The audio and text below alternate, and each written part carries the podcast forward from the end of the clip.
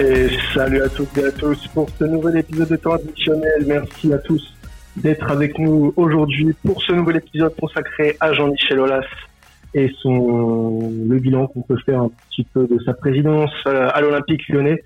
Aujourd'hui, pour parler de tout ça, on a une autre équipe, une nouvelle équipe de nouveaux chroniqueurs.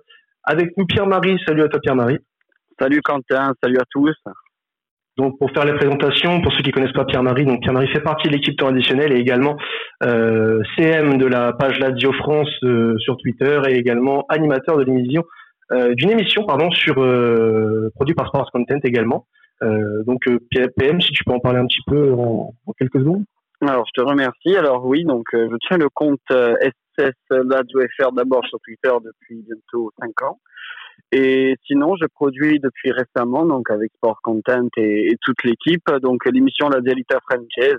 Donc euh, juste en, quelques mots, hein, c'est une émission pour réunir la communauté des passionnés de, la Lazio en, France et pour tous les, francophones. Et, et, voilà, simplement, on essaye de, de parler de notre passion avec différents sujets, que ce soit historique ou d'actualité. Donc que vous soyez ou non supporter de, de, la radio, allez écouter ces podcasts, ça peut être intéressant. Merci à toi. Euh, pour euh, bah, pour connaître la culture la labiale. Alors avec nous, on a euh, évidemment des, des, supporters lyonnais hein, pour parler de, de Jean-Michel Aulas. On a notamment Flavien qui est supporter de l'OL. Salut à toi Flavien. Ouais, salut Quentin, bonsoir, bonjour à tous. Alors Flavien, toi tu es supporter de l'OL depuis combien de temps euh? Euh, bah, écoute, moi je suis né à Lyon, euh, j'ai grandi là-bas, donc bon, euh, forcément ça a été assez, assez, naturel. Ma famille est, je suis foot et supporter de l'OL depuis depuis très longtemps aussi et euh, résident à Paris depuis depuis quelques années. D'accord, donc t'as pas viré de bord depuis que t'es à Paris? Non, non, du tout. Bon, c'est une bonne, c'est une bonne chose, c'est bien. Faut garder ses convictions. Ouais. Et, et, avec nous euh, également Nathan du Café du Commerce OL. Salut à toi, euh, Nathan. Salut, salut à tous. Euh, moi, j'ai fait le, la trajectoire inverse du coup de Flavien. Je suis né à Paris. J'ai grandi à Paris, mais en quête de différenciation, je pense, par rapport à mes copains. Euh, j'ai choisi Lyon, qui bon, c'était facile de gagner un peu tout à cette époque, mais j'ai pas bifurqué et j'ai la chance de vivre à Lyon depuis deux ans. Très bien. Donc, euh, tu, comme je l'ai dit, hein, tu fais partie euh, de l'équipe Twitter du Café du Commerce OL. En quoi consiste votre votre Twitter, les gars? Alors, euh, pour être tout à fait précis, je, moi, j'y suis plus. Je me suis un peu désengagé pour des raisons pro, enfin et perso. Okay. Euh, non pas que ça matchait pas du tout avec eux, ils font un, un super boulot, mais parce que j'avais plus trop le temps. Euh, pour venir sur la genèse du truc, parce que je pourrais parler de ça, mais pas forcément de leur projet actuel. Euh, initialement, ils s'étaient engagés sur une voie un petit peu euh, critique de l'Olympique Lyonnais, puisqu'ils sont implantés à un moment où ça n'avait pas forcément très fort pour pour l'OL. Et l'idée était de pouvoir parler peut-être avec une certaine liberté, chose qu'on trouvait pas évidente de chez certains médias locaux, qui étaient non pas à la botte de Olas ou de la direction, mais qui n'osait pas le franc parler et euh, c'est ça qui m'avait plu à l'époque euh, dans ce compte Twitter qui, qui depuis d'ailleurs se développe. Je sais pas si c'est parce que je suis parti, mais en tout cas. non, on voit peut-être un là. Mais oui, euh, donc si vous êtes supporter de l'OL, allez voir euh, cette cette page et il y a aussi bon nombre de de supporters et de pages euh, fans à, à suivre très intéressant. Alors on va en venir au sujet principal de cette émission qui est Jean-Michel Aulas, les gars. On va déjà parler de l'impact qu'il a sur sur notre championnat et également sur le foot français en général on, voit un petit peu hein, Jean-Michel Aulas partout, euh, que dans ses déclarations, il se mêle un peu de tout, pas forcément que de son club. Alors, concernant sa com ou même ses actions, est-ce que vous trouvez que l'impact qu'il a peut être néfaste pour le foot français, ou alors c'est tout le contraire, le fait justement euh, de se mêler de tout, ça peut être bénéfique pour notre football? Euh, j'aimerais avoir l'avis de, de, Flavien en premier, les gars. Écoute, euh, aujourd'hui, euh, je ne sais pas si on peut, on peut vraiment dire qu'il a un, un, impact néfaste. En tout cas, moi, je ne vois pas en quel, euh, comment ça pourrait être néfaste pour le, pour le championnat. Mm-hmm. C'est, je pense, quelqu'un qui a tiré la Ligue 1 pendant, pendant plusieurs années, notamment pendant les années du règne, euh, et avant que le, que le PSG arrive euh, et, et, on va dire fasse passer le, le, foot français dans une autre dimension d'un point de visibilité. mais aujourd'hui, à part certaines déclarations qui peuvent un peu choquer le grand public ou les médias, qui sont pour à mon sens, euh, sorti euh, parce qu'il fallait protéger aussi le club et les joueurs dans certaines circonstances. J'ai un peu de mal en fait à percevoir à, quel moment ça peut être néfaste pour le club. Il y a eu des déclarations récemment de, certains médias qui le faisaient passer un peu comme un comme un comme une tête de turc et que quelqu'un d'un peu isolé au sein de la présidence et des gouvernances de, de clubs professionnels. Euh, bon, visiblement, c'est pas le cas. Mais en tout cas, aujourd'hui, moi, il me semble pas forcément néfaste et, et au contraire, je pense qu'il a quand même encore euh, pas mal de poids au sein de la ligue et, au niveau Europe, il est encore très proche des présidents aussi de, clubs de niveau UEFA. Donc ça reste un, personnage influent et je pense qu'il peut continuer de faire rayonner le foot français euh, en, Europe. Alors justement, tu parlais de le fait qu'il soit pointé du doigt par plusieurs dirigeants, que ce soit au niveau euh, national ou même européen. Qu'est-ce qui fait de lui un, président atypique, notamment que ce soit au, à l'échelle nationale ou même européenne, par exemple Ce qui fait de là un président atypique, bah, je pense que c'est quelqu'un qui est omniprésent sur l'échéancier médiatique, c'est lui qui l'établit on lui impose rien. S'il veut être invité à une émission de télé, il l'est, grosso modo. Euh, moi, je trouve que là où il peut porter préjudice au club et, à ses supporters, c'est qu'il ne renvoie pas une image très positive euh, pour, le, pour le foot français en général. C'est-à-dire que euh, Lyon, depuis que je suis petit et que je supporte ce club, c'est toujours un club qui est un peu mal aimé. alors, on l'expliquait par la, gagne qui a, duré très longtemps, mais un club comme le Paris Saint-Germain qui souffre parfois un petit peu de ce, cette carence-là, euh, me semble un peu plus protégé. Je trouve que Olas participe maintenant que Lyon ne gagne plus, parce que ça fait quand même depuis huit ans que Lyon ne gagne rien. Je trouve que la cote de sympathie lyonnaise n'est pas remontée et, et, bien au contraire, je pense que la plupart des supporters, et notamment par exemple les Marseillais, j'en côtoie beaucoup, je sais qu'un un Olympico a une saveur toute particulière, peut-être plus qu'un qu'un Classico, et c'est en partie euh, grâce ou à cause d'Olas. Voilà, moi en ce sens, je, je dirais que il, ne permet pas à, à Lyon d'avoir une cote de sympathie euh, importante. D'autant et je trouve ça d'autant plus dommage qu'il n'est pas éternel. Euh, le président Laz va bientôt euh, quitter le navire. quel va être son héritage, hormis le fait d'avoir donné un club qui voilà est, est, paraît mitigé dans l'opinion publique? Alors justement, tu parlais de sa communication, euh, Nathan. Pierre-Marie, j'aurais aimé avoir ton avis là-dessus parce que, euh, en effet, la, communication de, Jean-Michel Aulas peut paraître un peu borderline à, à certains moments. Surtout, euh, voilà, si on prend un exemple, l'exemple de vouloir faire une saison blanche pour la Ligue 1. Il y en a plein d'autres. Il y, a plein d'autres exemples. Est-ce que tu penses que l'Olympique Lyonnais pâtit de, de cette entre guillemets mauvaise communication qui ressurgit en fait une mauvaise réputation pour les pour les Lyonnais? Euh, pour moi, d'abord, Olas, avant de parler de com ou pas com, c'est, je le vois un peu comme un showman qui est toujours obligé un peu de, de donner son opinion ou mettre son, son grain de sel ou quoi. Et d'un côté, le fait que, comme euh, l'a dit Flavien, le fait que Lyon ne gagne plus rien depuis huit ans, malgré qu'il soit présent sur euh, la scène européenne quand même, euh, c'est, il, fait quand même en, en, faisant tout ça, en faisant ses, ses coups, ses coups de com, qui soient des bad buzz ou, ou des good buzz, c'est en fait il fait parler de son club tout simplement. Donc euh, il fait parler de son club, il fait vivre son club et surtout il le fait vendre au final. Il le fait mal, il, il le fait, il le fait, il le fait, pardon, excusez-moi. Euh, et donc en faisant vivre son club, il forcément il vend des papiers, il c'est un businessman. Et pour moi, mon certes, euh, je, je, suis le premier à qui l'agace. Au final, je pense que l'agacement a fini plus pour moi et je pense pour beaucoup de personnes, plus par me faire rire ou en mode plaisantin euh, que autre chose. Mais après, je pense qu'il essaye surtout en faisant toutes ces comme ou quoi, euh, vu qu'on sait que c'est quelqu'un d'influent, quelqu'un de puissant quand même dans, dans qui essaye surtout de, de protéger et de, et de, sauver son club au mieux possible. Surtout sa dernière proposition de, de, de faire la saison blanche, mais en essayant de tirer son épingle du jeu, en, en regardant sur les cinq dernières années pour euh, histoire que Lyon soit mmh. des champions, ce qui me semble que c'est bien ça. Euh, ça, ça, paraît ubuesque, ça paraît grotesque euh, vu comme ça, mais euh, ça fait vendre, ça fait ça fait parler et il arrive très très bien à faire parler de lui ou de Lyon. Donc, euh, en, en somme, on pense tous que voilà, c'est voilà juste un personnage un peu vieillissant euh, qui commence à perdre la tête avec tous les gadgets sociaux euh, qu'il peut qu'il peut avoir pense qu'il est beaucoup plus intelligent qu'on le pense et qu'il sait très bien parler de son club et qu'il sait très bien le vendre avant tout. Alors, euh, on va toujours rester sur l'aspect communication avant de passer euh, à un comparatif entre les, la période des années 2000, hein, glorifiante pour le, le et celle d'aujourd'hui. je voulais revenir un petit peu sur ce que a dit Pierre-Marie par rapport à ses déclarations dernièrement sur la, la tenue ou non du, de la fin du championnat. Est-ce que vous pensez qu'il a quand même dépassé les bornes à certains moments sur ce sujet ou est-ce que vous êtes plutôt d'accord avec lui? Non, moi je trouve pas qu'il est, il est, il est pété un, un plomb pour le coup. Enfin, il, est dans son intérêt de défendre euh, le club. Euh, ça, c'est une première chose. Le timing est, est vraiment euh, mal choisi, ça c'est une certitude. Sauf qu'on en mhm. vient à, une, à, une, période où tous les clubs de France et européens s'interrogent sur le devenir du football cette saison. D'ailleurs, c'est pas un débat qui est propre au football, mais moi, par exemple, qui suis énormément le hand, euh, des championnats majeurs comme celui du, du Danemark, par exemple, a, a, dit que ce serait une saison blanche et que les, les clubs reconduits en Europe seraient ceux de l'année passée. Je dis pas que c'est la formule qu'il faut adopter, mais en tout cas, il s'est interrogé très vite sur les possibilités euh, à donner euh, en, en, fin de saison.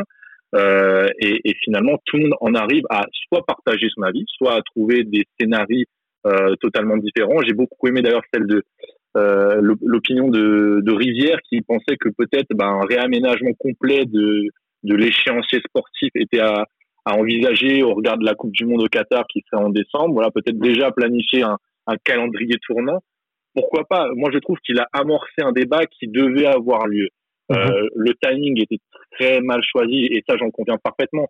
Mais ça fait partie du personnage. En revanche, euh, pour le coup, là où je trouve que il peut exagérer, c'est sa manière d'être très conflictuel avec ses homologues, que ce soit Héros, soit Nasser, euh, quand il parle des, des droits télé, où là, effectivement, on sent qu'il veut à tout prix qu'on qu'on ne retienne que son scénario à lui, en n'écoutant pas le fait qu'il y ait des clubs qui soient dans le besoin financier, besoin de toucher un, un pactole de droits télé par BIN, euh, voilà, lui, il s'en fout des autres. C'est clair qu'il est un peu égoïste par rapport à ça, et, ça, pour le coup, c'est un peu dérangeant.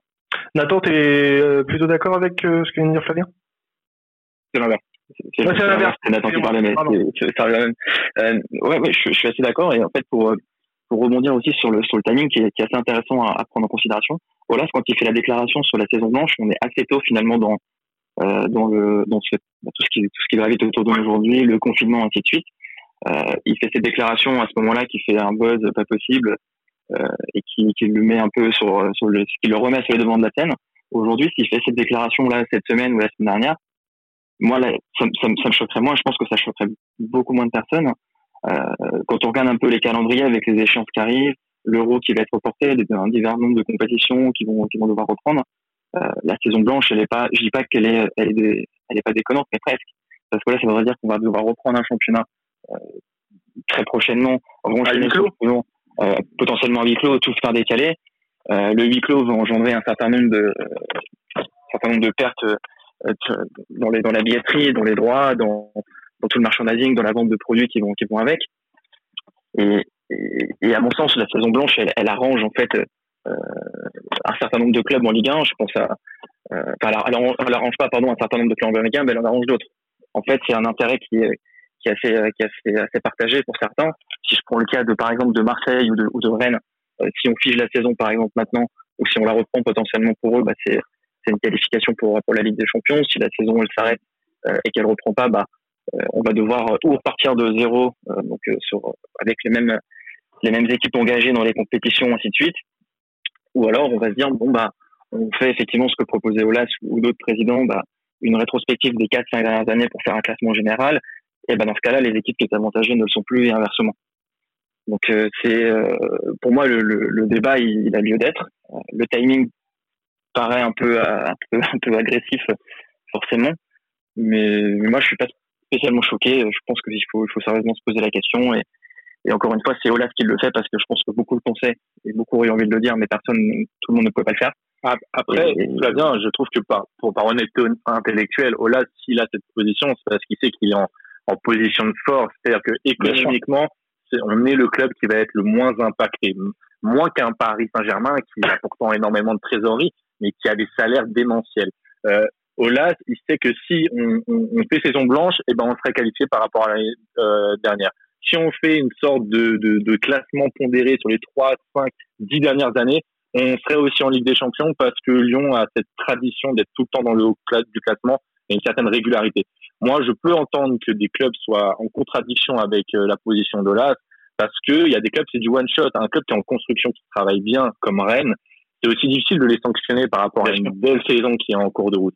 Après, là où je te rejoins, et tu as raison, c'est que on est qui, nous, pauvres Ligue 1, pour, euh, et même le football, pour imposer un échéancier que euh, les, les JO se refusent d'imposer, que les grands chelems de tennis refusent, le Tour de France, qui a connu deux arrêts dans sa, dans, dans son, sa vie, dans son histoire, c'est les deux guerres mondiales, se pose la question du maintien du Tour ou non. Et le, Tour de France, c'est le troisième événement le plus regardé annuellement sportif au monde. Euh, la Ligue 1, pour le coup, ça dépend des matchs, mais on n'est pas sur ces, ces affluences télévisuelles. Donc bon, moi je peux comprendre qu'il y ait des clubs qui, euh, qui fassent la moue à Olas par rapport à sa position opportuniste. D'un autre côté, je me dis très sincèrement, est-ce qu'on a envie de voir du football à huis clos avec des enchaînements de matchs tous les trois jours pour des clubs qui sont même pas équipés pour un club comme Rennes, ça se trouve va s'effondrer parce qu'ils pourront pas jouer tous les trois tous les trois jours. Enfin, il y a, y a l'équipe sportive aussi qui est, qui est en jeu là pour le coup. Non mais euh, moi je suis, je suis complètement d'accord avec ça on aura l'occasion de reparler de la reprise du championnat peut-être dans une autre émission. On va rester sur euh, sur Olas, enfin, on va repartir sur euh, sur Jean-Michel Olas. Donc là, je voulais qu'on fasse un comparatif entre les périodes deux périodes différentes entre celle des années 2000 où l'Olympique Lyonnais a marché euh, littéralement sur le football français, notamment en Ligue 1, surtout en Ligue 1 parce que les coupes nationales ont pas mal échappé aux, Lyonnais sur ces années-là. Euh, ce qui faisait d'ailleurs le, le, charme de, de, notre football à l'époque, c'est que Lyon euh, marchait sur le championnat, mais les coupes n'étaient pas réservées à l'Olympique lyonnais. Et euh, donc la période d'aujourd'hui où bah, ça patauge un peu, ça patauge un peu. Euh, comme on, on en a parlé en off, ça fait huit ans que l'OL n'a pas gagné de de titre. Dernier titre, c'est une Coupe de France en 2013, c'est ça? Au Trophée des Champions. Trophée des Champions juste après en fait contre Montpellier qui était champion devant Paris. Ah, d'accord. Donc c'est le Trophée des Champions 2013. Ok. Alors euh, bon, un trophée en 8 ans, ça peut paraître peu. Bon, il y a certains clubs français qui font moins bien, mais euh, voilà, c'est vraiment l'opposé avec le la période qu'a pu connaître l'OL sur les années 2000. Alors il y a des, des responsabilités à prendre. Est-ce que, selon vous, euh, quelles ont été les erreurs qu'a pu faire Jean, Jean-Michel Aulas entre ces deux périodes-là? Bah, bien, tu veux commencer? Ouais, bah, déjà, en fait, euh, la, la, transition entre le, la période qu'on vit actuellement et la fin de, des grandes années lyonnaises, on va dire, euh, je dis pas qu'elle se dessinait assez naturellement, mais c'était plus ou moins plus ou moins su. Euh, je pense que c'est c'est pas quelque chose que enfin pour les sportifs lyonnais en, tout cas moi j'ai le sentiment que c'était un peu un peu prévu dans le sens où on savait qu'il y avait avoir qu'il allait avoir un certain nombre d'investissements avec euh, avec le grand stade qu'on allait devoir faire des concessions euh, financières sportives pendant le moment. C'est aussi pour ça qu'on s'est appuyé sur le centre de formation parce que on, s'est beaucoup marketé autour du, centre de formation en disant que bah, qu'il y avait des talents exceptionnels dans la région lyonnaise et ce qui est le cas. Euh, mais si on s'est appuyé sur le centre de formation c'est parce que économiquement on en avait besoin aussi donc euh, de ce point de vue-là, je trouve que la politique euh, qui est appliquée, elle est plutôt, elle est, elle est plutôt cohérente. Et, sur ce qui se passe actuellement et, sur l'après, je dirais l'arrivée dans le grand stade, pour moi, on n'a pas su prendre le, on n'a pas su prendre le virage qu'on aurait dû prendre. N'a pas réussi à, à, enclencher la machine significativement. On a fait un peu du surplace en championnat. On a dû batailler pour se qualifier dans des compétitions européennes au-delà du sportif, tout ce qui gravite au niveau, euh, au niveau du club, la relation avec les supporters, la gestion de la billetterie. Ça, pour moi, c'est c'est un sujet qui est assez incroyable à Lyon depuis depuis qu'on est passé dans le grand stade. Honnêtement, c'est moi qui suis abonné, j'ai pas forcément, enfin, j'en souffre quand même, mais euh, mais je pense au, grand public et aux gens qui veulent prendre des places ou qui ont besoin de choses régulièrement, c'est absolument catastrophique. Et, et, pour moi, la gestion du club depuis depuis 4-5 ans, euh, j'entends, j'entends que les finances sont exceptionnelles, euh, qu'on dégage 70 millions d'ébits euh, tous les ans, ça c'est top. Mais il n'y a pas que ça. La politique sportive, elle est pas claire, elle est pas lisible. la trajectoire, la vision du club à, court moyen terme, elle est pas lisible non plus. je, pense qu'Olas va nous ressortir, ou peut-être qu'il a déjà fait le coup de la Ligue des Champions de la Coupe d'Europe dans les cinq prochaines années. Ça, ça fait 20 ans que je l'entends. mais en fait, aujourd'hui, que, ce que je reproche à l'OL, c'est qu'on a on manque de visibilité. On ne sait pas forcément où on va.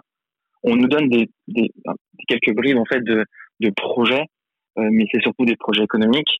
Euh, mais tout ce qui tout ce qui gravite autour de la politique sportive, la politique de développement euh, en termes de, de développement au niveau européen, de, de titres et ainsi de suite, on ne sait pas. On sait pas où on va, on sait pas. Quand on commence une saison, on sait, on sait pas si on a des objectifs. On n'a pas d'objectif en fait. Je repense souvent, euh, je parle souvent du cas de, Genesio à Lyon sur, les ambitions du club. À chaque fois, on n'a jamais vraiment su avec Genesio ce pourquoi on, combattait l'année qui arrivait. On avait bon bah ok on va se qualifier en ligue, des champions et aller le plus loin possible. Et aller le plus loin possible, ça veut rien dire. À part euh, vivre des émotions, ce qui est, aussi important dans le football, euh, on ne sait pas si on doit prioriser une coupe plutôt qu'une autre, si on doit, si on a foncièrement des ambitions de gagner des titres. Et, et moi, c'est vraiment là où, où j'ai du mal avec le club depuis plusieurs années, c'est que en tant que supporter et, et, voilà, en tant que supporter, je, je sais pas, je sais pas vraiment pourquoi je vais, pourquoi je vais au stade, je sais pas pourquoi je me déplace, je sais pas à quoi m'attendre et, et j'arrive pas en fait à savoir où le club va réellement. Alors, on a, on a plutôt bien compris que là, pour le coup, tu n'étais pas très satisfait euh, de la gestion euh, du club sur les dernières années. Euh, tu as, notamment parlé du, du cas Genesio euh, qui euh, voilà peut paraître un peu l'un des points sur lesquels Jean-Michel Aulas n'a pas forcément géré sur les dernières années et qui peut être un, un des facteurs de, bah, on va dire, d'une possible descente, comme, pas une descente aux, aux enfers non plus, mais voilà une, une certaine régression sur, euh, sur sa gestion, sur son mode de fonctionnement.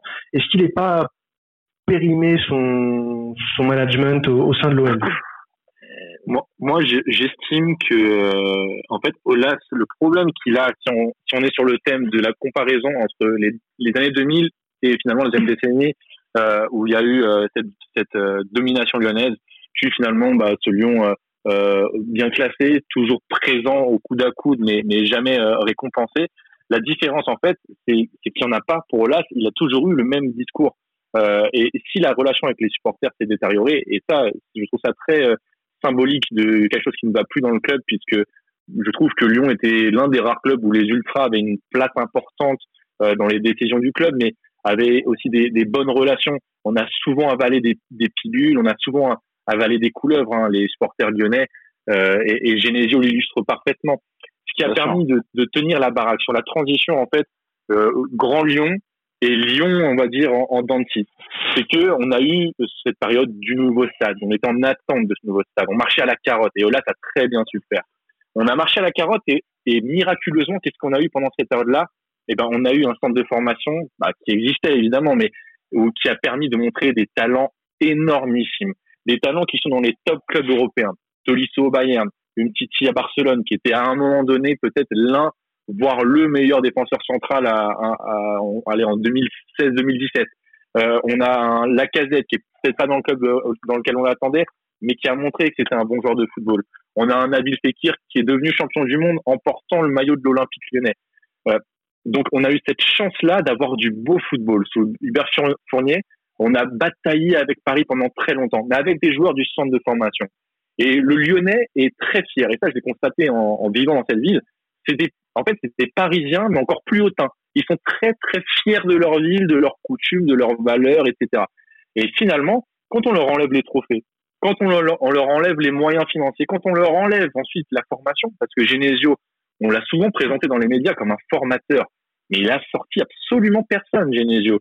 Il a sorti Aouar dans un concours de circonstances, un match contre Monaco, où il y avait euh, euh, pléthore de blessés, il a mis plus le choix, et il a fait un match monstrueux. Et c'est pour ça qu'il s'est dit, ah, là, faut que je le garde quand même, le garçon. Mais sinon, il a sorti personne. Et là, les Lyonnais, ils ont été face à une incompréhension majeure. Ils ont dit, mais on n'a plus d'ambition, on ne joue plus au football, on n'a plus de centre de formation, qu'est-ce qu'on nous vend? Et pour ça je rejoins totalement Flavien, Flavien quand il disait, je vais au stade parfois sans savoir euh, ce que ce que je vais voir. Et ben, c'est exactement ce que j'ai vécu cette année. Cette, année, elle a été vraiment incroyable dans le sens où au début de saison, euh, on a senti que là, tu avais pris conscience de quelque chose. Il n'y a plus de Genesio. On prend des étrangers. Juninho, c'est facile, c'est la star du club. Silvino, a priori, c'est son choix. C'est brésilien. C'est le premier entraîneur étranger de l'ère On sentait quelque chose de nouveau. Un brésilien en plus qui a, qui a grandi euh, qui a, qui a, été managé par Guardiola. Bon, voilà, on s'est peut-être vu un peu trop beau, mais, mais c'était excitant sur le papier. Et au final, on lui a laissé 10 pauvres matchs à ce garçon-là, alors qu'il a eu, à mon avis, dans ses mains l'Olympique lyonnais en termes d'effectifs, bah, le plus faible depuis de nombreuses années. Et puis on l'a remplacé par quoi? On l'a remplacé par Garcia. Et ça, Olas, il a fait une erreur monumentale puisque il a bien senti qu'il déconnait. Euh, il a viré Genesio. En tout cas, Genesio a décidé de partir. Il l'a remplacé par quelque chose d'excitant, un projet dynamisant. Et il a répété tout de suite tout ce qu'on lui reproche. Et les Bad Guns, qui donc le plus gros groupe de supporters euh, lyonnais et de France, euh, a décidé de, boycotter au début Garcia. Euh, c'est la preuve que quelque chose est, rompu et que la communication d'Olas n'est plus adaptée à ce qu'est l'Olympique Lyonnais maintenant. Et ça, c'est très dérangeant. Pierre-Marie, est-ce que tu voudrais rebondir sur ce que viennent de dire nos deux supporters lyonnais? Euh, non, dans l'ensemble, ils ont très très bien après résumé la situation euh, lyonnaise actuelle. Après, moi, juste pour euh, rebondir sur euh, le plus un sujet footballistique, c'est que bon, le, le, début de la décennie 2000 et puis la cette décennie-là, euh, c'est dans l'ordre des choses à mes yeux parce que bon, Lyon a roulé sur sur la Ligue 1, sur la Ligue 1 et bon, c'était un, un, fin d'un règne, un fin d'un ère comme tout le monde et je pense tout Lyonnais pouvait s'y attendre. Toutes bonnes choses malheureusement ont une fin. Euh, après, euh, je pense que c'est peut-être euh, les changements répétitifs d'entraîneurs au bout d'un moment qui ont peut-être causé du tort à, à, à Olas. Et après, comme l'a très bien dit euh, Flavien, euh, le, le, projet Silvino, euh, même moi, mais en tant que neutre, neutre, ni pour ni contre Lyon, mais c'était aussi, et il lui a pas du tout donné le temps, pas, du tout donné le temps et même les moyens pour et adéquat pour faire quelque chose avec ce Lyon. 10 matchs, une dizaine de matchs, beaucoup trop court pour euh, établir que ce soit un projet euh, sportif, un projet tactique, pour euh, commencer à avoir les gammes qui se répètent avec les joueurs.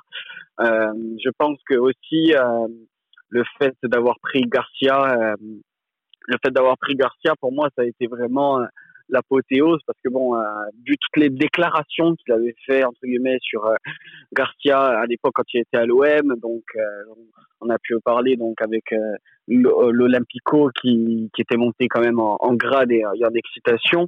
L'avoir pris c'était quand même un peu un, un, gag même si même si Garcia le mérite qu'il a pu avoir c'est voilà d'avoir d'avoir d'avoir pointé du doigt et d'avoir dit que la priorité c'était la coupe cette année. Et il a bien fait car il est en finale. Après est-ce que se jouera ou se jouera pas c'est un autre débat.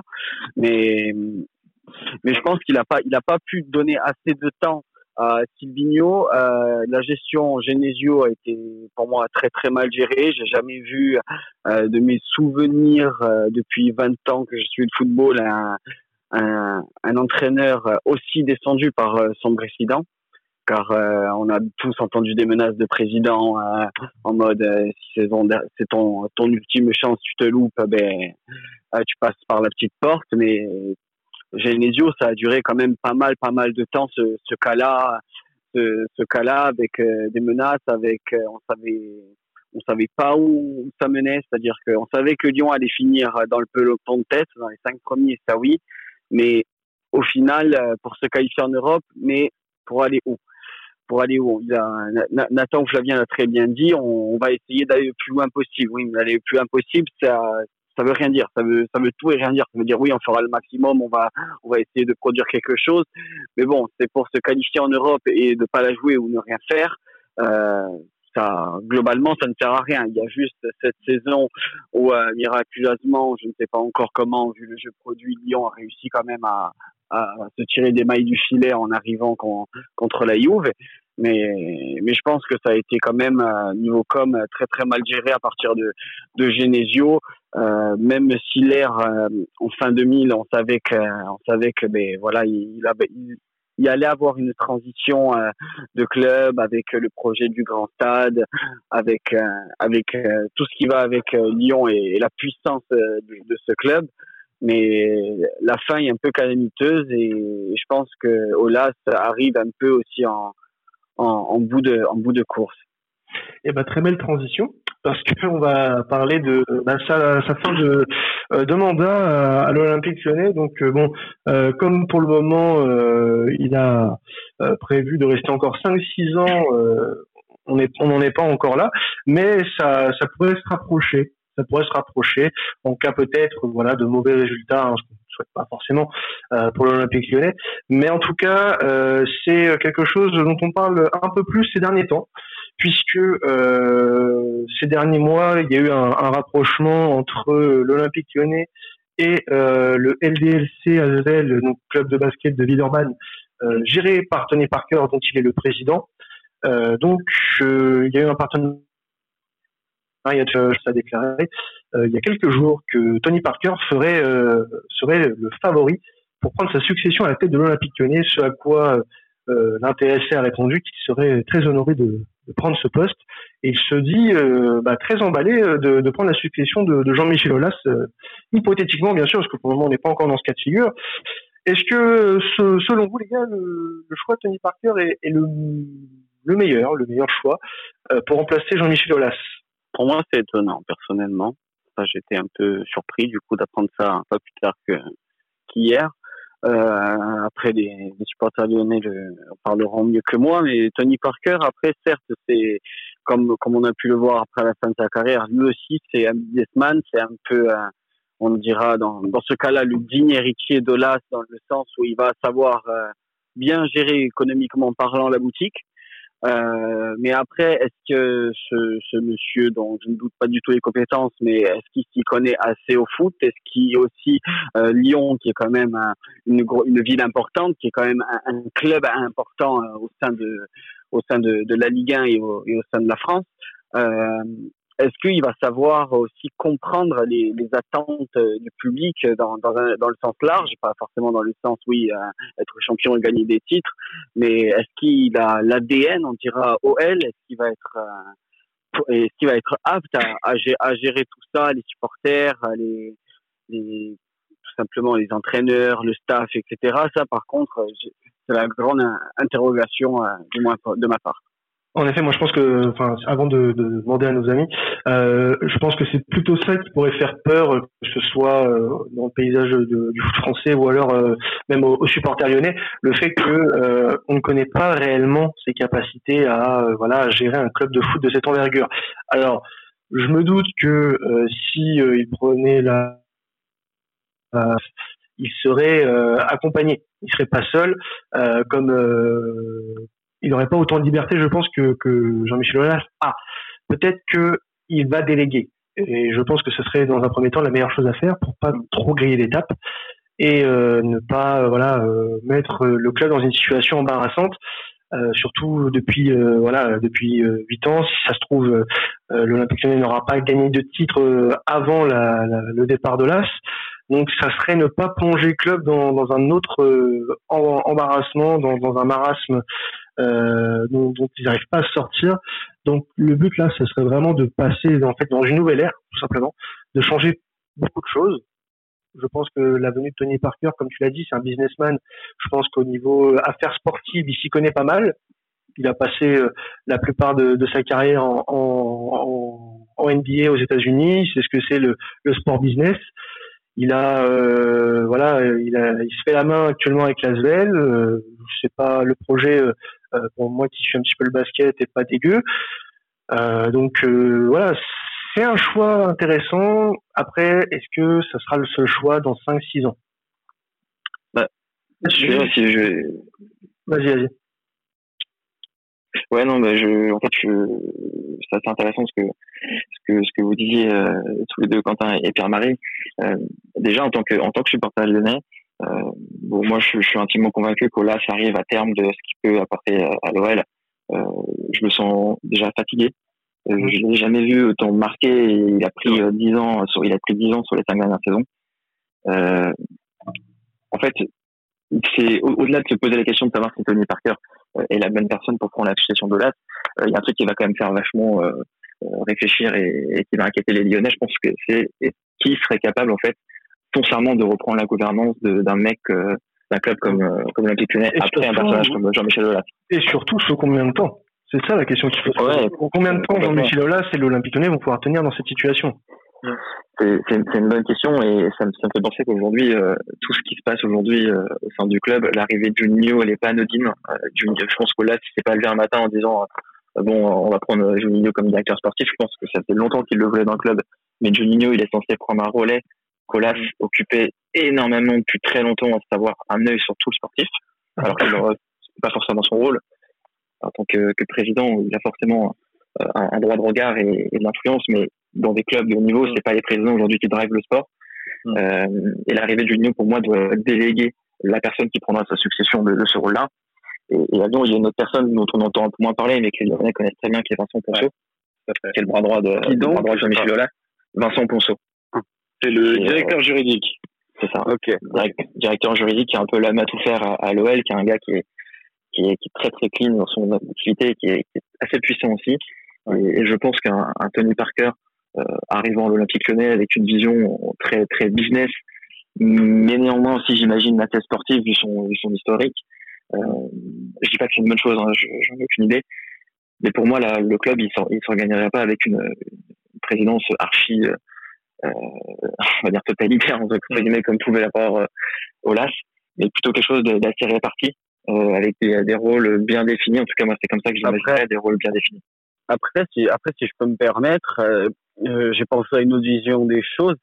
Autant Tony Parker arriverait aussi juste dans l'optique, ben, voilà, économique ou quoi, et juste pour faire un nom ronflant au, au, au sein de, de la tête du club. Ça me fait penser un petit peu au nom ronflant de David Beckham pour l'Inter Miami euh, euh, FC, à toute proportion gardée, bien sûr, entre la MLS euh, et ce jeune club et, et Lyon. Euh, mais si c'est juste après pour euh, mettre un nom ronflant qui a l'oseille, qui a, qui a la, qui a la monnaie, pourquoi pas Mais Non, non, après, je- je- moi personnellement, je partage euh, pas cette, cette opinion. Euh, L'Olympique Lyonnais, une d'ailleurs, simple idée. C'était une simple Bien idée, sûr. ça, ouais, ouais. parce que, mais pour t'expliquer, tu vois, l'Olympique Lyonnais, dans sa tradition, n'a jamais n'a jamais marché avec des noms ronflants. D'ailleurs, Mm. euh, s'il y avait eu cette politique-là, on n'aurait jamais eu Genesio euh, euh, en tant que coach. On en aurait eu un autre et de, et de. Bon, même, même, même s'il a essayé de contacter à de nombreuses reprises Mourinho ou d'autres Ah, attention, parce que ça, c'est les effets d'annonce aussi de, de là. C'est ça Oui, qui est très bien les manier. bien Je, je suis pas persuadé qu'il l'ait vraiment fait. En tout cas, je suis pas persuadé qu'il y ait une offre très concrète. Moi, par rapport au cas par cœur, j'ai été, euh, je pense comme Flavien, très étonné au début, puisque euh, de, de ce que j'ai pu entendre au travers des, des, des réseaux un peu journalistiques locaux, c'est que Vincent Ponceau, qu'on évoquait tout à l'heure, euh, allait potentiellement prendre cette succession, puisque c'est c'est vraiment lui le bras droit d'Olas depuis quelques années. C'est quelqu'un qu'on voit tout le temps dans les moments de crise. Je pense au match contre Besiktas, euh, je pense aux grandes transitions euh, qu'il y, a- pu avoir cet été. Il apparaît maintenant très régulièrement aussi aux côtés de, de Maurice, qui va peut-être nous quitter par ailleurs, mais sur les gros transferts, c'est quelqu'un qui est reconnu professionnellement par l'ensemble des, des acteurs du football. Je crois que Romain Molina, Molina qui a, a fait un live hier sur YouTube, parlait de lui, de sa gestion est extrêmement ficelée d'un point de vue juridique. Et du coup, c'est vrai que pour les Lyonnais, c'est un peu tombé comme une bombe quand même par cœur. Mais en y réfléchissant un petit peu, je, je pense que Olas, c'est tout à fait ce qu'il fait. Il a été, lui, amené à Lyon par, euh, par Tapi. Je pense qu'il est dans une dynamique de succession de la même manière. Et je pense qu'un un Tony Parker, alors qui a vécu une sorte de grande fidélité dans son sport de haut niveau avec, euh, avec les Spurs, il est en train de lui développer cette culture-là aussi avec l'Olympique lyonnais. Il s'est implanté déjà sur le territoire avec l'Asvel. Euh, L'Asvel qui d'ailleurs va construire une nouvelle salle qui va faire partie du parc olympique lyonnais, qui a été un partenariat difficile à nouer, mais qui a été réalisé. Et je pense que voilà, structurellement, il est en train d'accompagner Parker, qui est tout le temps présent pour les matchs de l'Olympique lyonnais depuis quelques temps. Il l'accompagne pour devenir ce, ce- peut-être ce, ce directeur qui va déléguer, qui aura une direction sportive forte avec un Juninho, un service juridique très fort avec Vincent Ponceau, des outils marketing d'autres envergures. Et je pense que qu'il voit un peu plus loin au LAS et je pense qu'il se dit que le football moderne, le football business, le football de demain passera peut-être par un modèle de ligue fermée. C'est peut-être que ça va passer par un modèle à la NBA, notamment au regard de la crise sanitaire qui euh, qui, qui traverse le pays. Euh, Il y a beaucoup de clubs qui vont en sortir très difficilement. Visiblement, Marseille qui avait 90 millions d'euros de dette va être très très très. Enfin, ils vont être dans une difficulté pour la, la suite de, de, de leurs activités, comme Saint-Etienne, des clubs très friables et finalement peut-être qu'il va falloir sécuriser tout un modèle économique. Et je dis ça parce que euh, travaillant un peu dans ce domaine-là, il y a des, des instituts renommés comme le CDES, le CDES à Limoges qui travaillent sur le modèle économique du sport français, qui parle de plus en plus, et, ça fait aussi une, ça a une certaine résonance européenne, puisque l'Europe et l'UEFA pensent aussi à ce scénario-là, mais peut-être qu'il y aura une ligue fermée. Et dans ce cas-là, qui de mieux que quelqu'un qui a, qui a baigné, qui a vécu, qui a grandi dans ce système-là pour manager un club euh, de, de Ligue 1 Il n'y a pas mieux que Tony Parker. Donc finalement, ça peut faire sens. Mm, en effet, si l'hypothèse de ligue fermée un jour se, révèle être vraie, ça peut être un, avantage euh, ce genre d'atmosphère. Alors euh, bon, pour la ligue fermée, je pense pas que ça arrivera tout de suite. Euh, sous quelle forme On ne sait pas trop. Euh, on sait pas trop parce que si c'est sous la forme Super Ligue européenne, ok, pourquoi pas. En France, je vois mal comment ça peut être mis en place avec les, équipes. Et comme tu l'as dit, certains clubs ont des difficultés financières, donc mettre en place ce genre de ligue au niveau national avec les économies, enfin l'économie du football français dans laquelle on, dans quel état déjà on va la retrouver après cette crise sanitaire. On sait pas. On sait pas. Donc euh, ça reste encore une hypothèse. Voilà. Donc euh, bah écoutez sur le, la succession de, de Jean-Michel Blas on a tout dit. Euh, est-ce que vous aviez un truc à rajouter les gars? Peut-être non juste pour peut-être pour compléter ce que ce que disait Nathan il y a, y, a, un scénario qui que, enfin, que moi je je sais pas forcément ce que je souhaite mais que, que j'imaginerais extrêmement probable si un jour quelqu'un comme Tony Parker arrive à la tête de Lyon. Euh, c'est un rapprochement significatif euh, de, de l'Asvel et de, de l'Olympique lyonnais. Euh, L'Asvel a changé de nom, euh, honnêtement, en, quelques, en quelques mois, en quelques jours, ça s'est fait mm. assez, assez vite. Il n'y a pas eu énormément de, de com à ce niveau-là. Ça a été assez brutal comme, comme changement. Ouais. Il va y avoir la nouvelle salle euh, à côté de à côté du parc OL. Euh, moi, j'imagine peut-être un, un, projet à moyen long terme euh, d'une seule et même marque Olympique Lyonnais euh, avec pour le basket également. Sports, comme, pour le basket également, comme il peut y avoir à Barcelone, au Real euh, et dans d'autres clubs. Euh, Lyon, c'est une ville qui est quand même assez puissante au niveau sportif. Il y a, il y a le rugby, il y a le hockey. Euh, c'est pas déconnant qu'à qu moyen long terme, un projet olympique lyonnais très global euh, voit le jour. Euh, dans ce cas-là, j'imaginerais beaucoup plus crédible l'arrivée d'un gars comme Tony Parker qui qui porterait peut-être euh, un, regard un peu plus attentif à la dimension de basket. Moi, en effet, ouais, je suis, je suis plus de ton avis, en effet, que celui euh, euh que celui de Nathan pour le coup. Euh, je pense que cette euh, ce rapprochement entre Parker et Olas, il n'est pas anodin, euh, et c'est surtout sur le, le fait de voilà de s'imprégner des modèles comme ceux du Bayern, de, du Real, du, du Barça, même et pour ces, ces, ces modèles-là de club omnisport. Et ça pourrait faire résonance en, Europe, le fait d'avoir ce, ce, genre de, structure, d'être polyvalent, de, de s'engager sur plusieurs terrains, ça ferait de l'Olympique Lyonnais un club, enfin une marque, une marque, on parle de marque là, une marque renommée euh, dans toute l'Europe et peut-être même dans le monde. Bah, c'est le, le, le seul terrain où le Paris Saint-Germain a peut-être eu un peu d'avance sur l'Olympique lyonnais euh, d'un point avec de vue stratégie, avec, euh, avec le handball, avec aussi, je crois, l'absorption à court terme de, du basket et de, de Levallois qui va certainement être absorbé. Et c'est aller même plus loin avec Parker, puisqu'il y a une franchise aussi en football féminin aux États-Unis qui euh, est maintenant partenaire de l'Olympique lyonnais.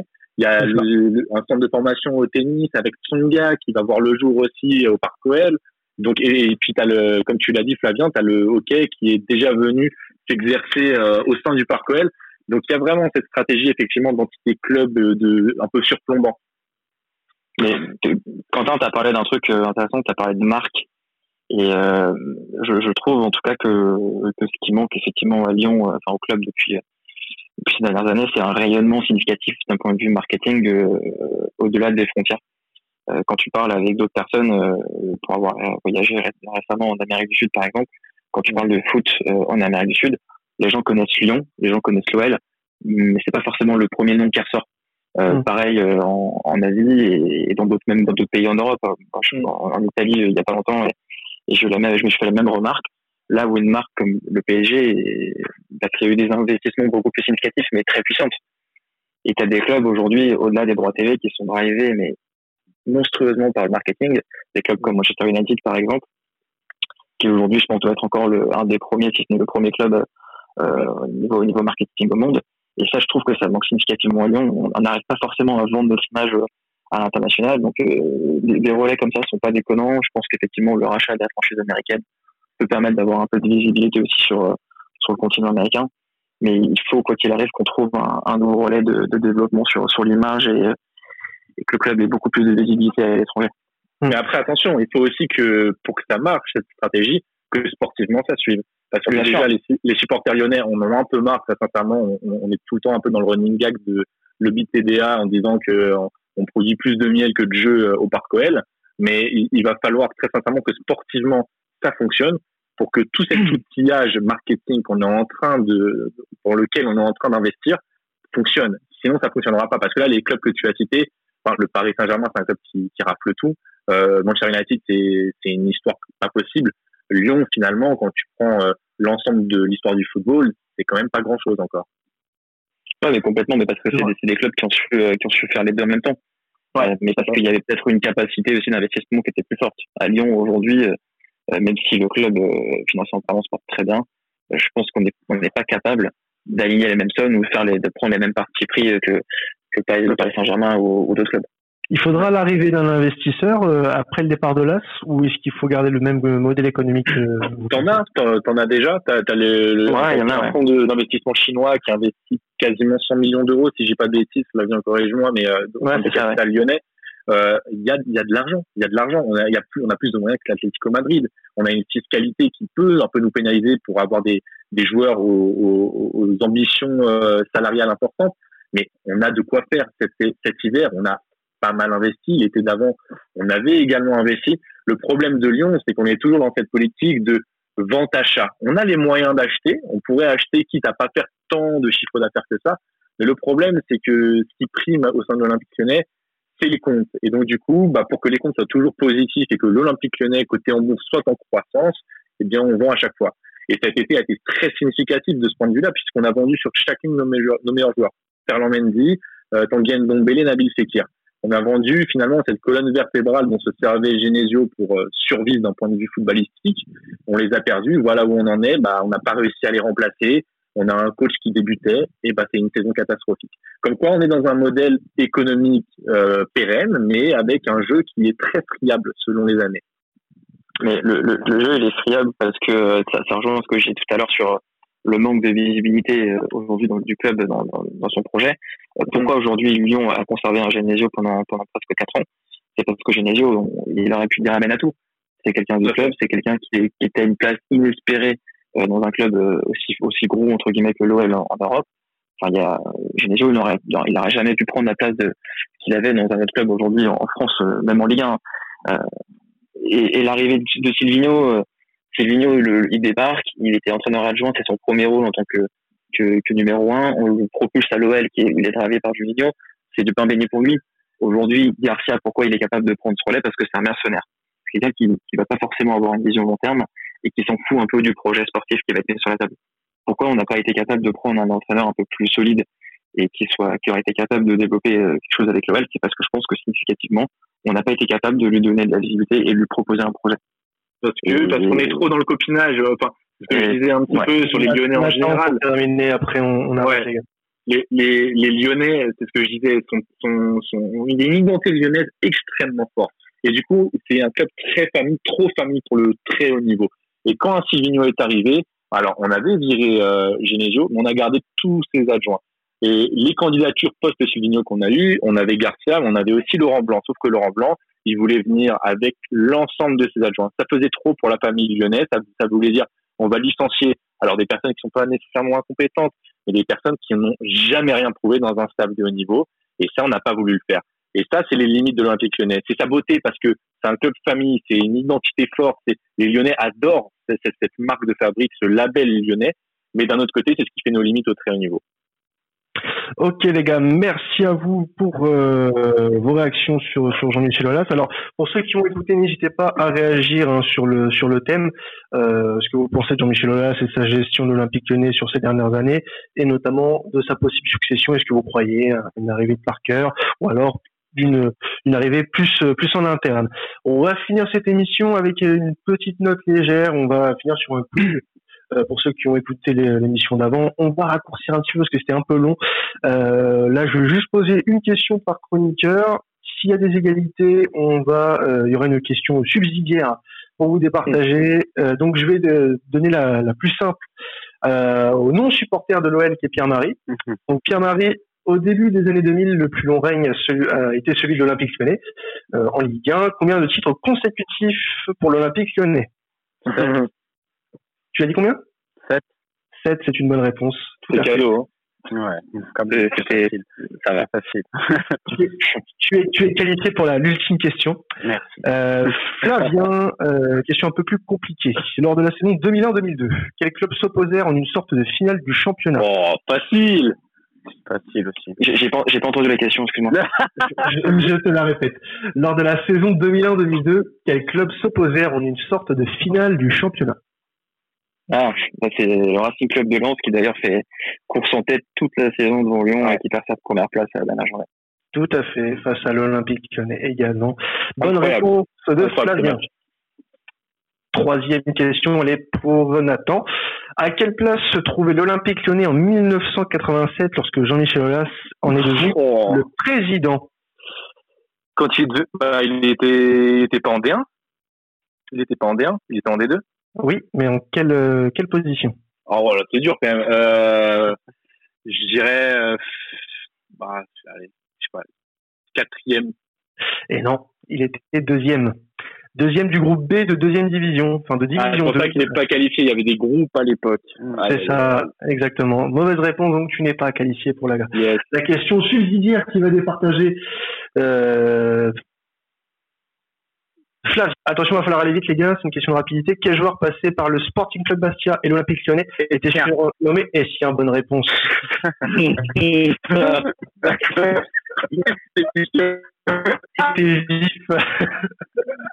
T'as dit Bastia. Bon, bah, bon, bah, bonne réponse. Je dois m'incliner sur la rapidité.